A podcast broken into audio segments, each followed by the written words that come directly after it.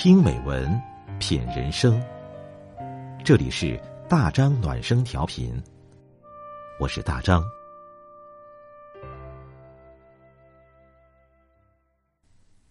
朋友你好，今晚我们分享的是张杰的文章。这时候你才算长大。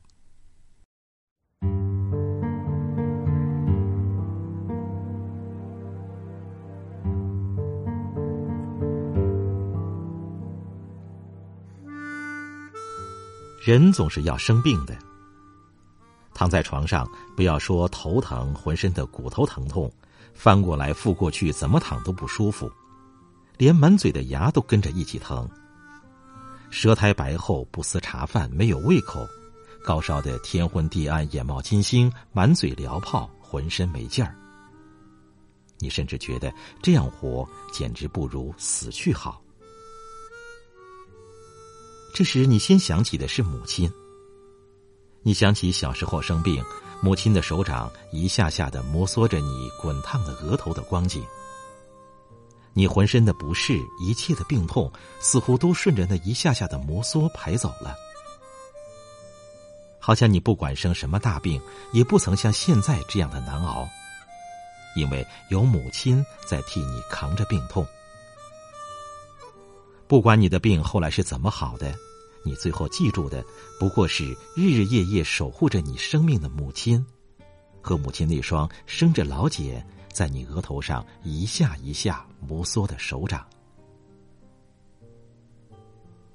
你也不由得想起母亲给你做过的那碗热汤面。以后你长大了，有了出息，山珍海味已成了你餐桌上的家常，你很少再想起那碗面。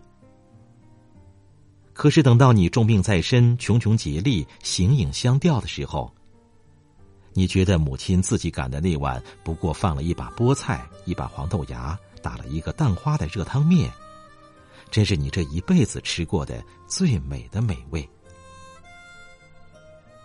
于是你不自觉的向上扬起额头，似乎母亲的手掌即刻会像你小时候那样摩挲过你的额头。你费劲的往干涸、急需浸润的喉咙里咽下一口难成气候的唾液。此时此刻，你最想吃的，可不就是母亲做的那碗热汤面吗？可是，母亲已经不在了。你转而相信情人，盼望此时此刻他能将你搂在怀里。让他的温存和爱抚将你的病痛消解。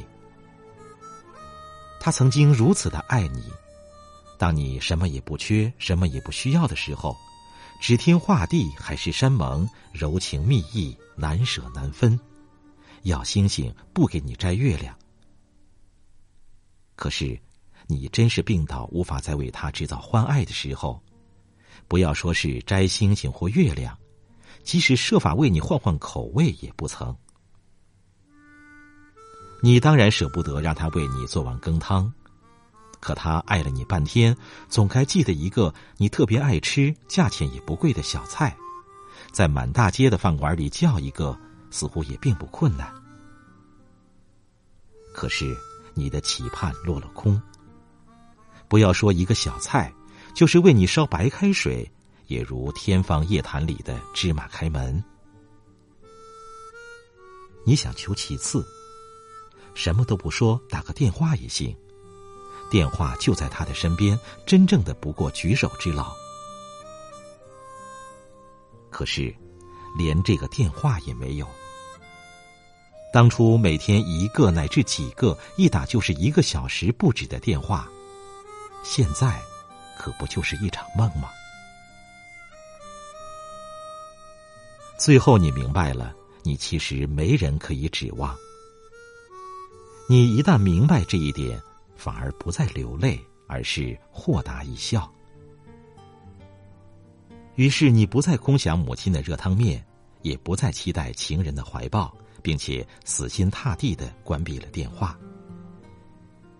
你心闲气定的望着被罩上太阳的影子，从东往西渐渐的移动。在太阳的影子里，独自慢慢的消融着，这份病痛。你最终能够挣扎起来，摇摇晃晃的走到自来水龙头底下接杯凉水，喝得咕咚咕咚，味美竟如在五星级饭店喝矿泉水一样。你惊奇的注视着这杯凉水，发现它一样可以解渴。等你饿急了眼，还会在冰箱里搜出一块干面包，没有果酱，也没有黄油，照样把它硬吃下去。当你默数过太阳的影子在杯罩上从东向西的移动了一遍又一遍的时候，你扛过了这场病以及接下来的许多场病。于是你发现，一个人关在屋子里生病，不但没有什么悲惨，相反，感觉也许不错。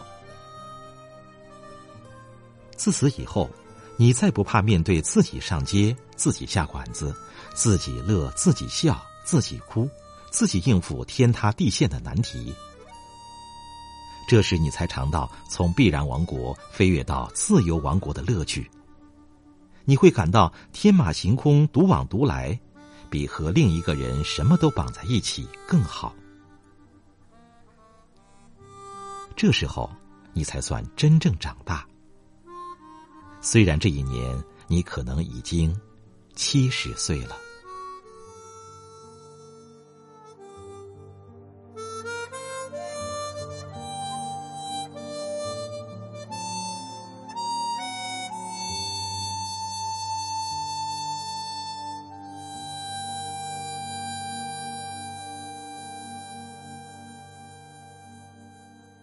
好了今天的文章我们就分享到这里感谢你的陪伴我是大张祝你晚安。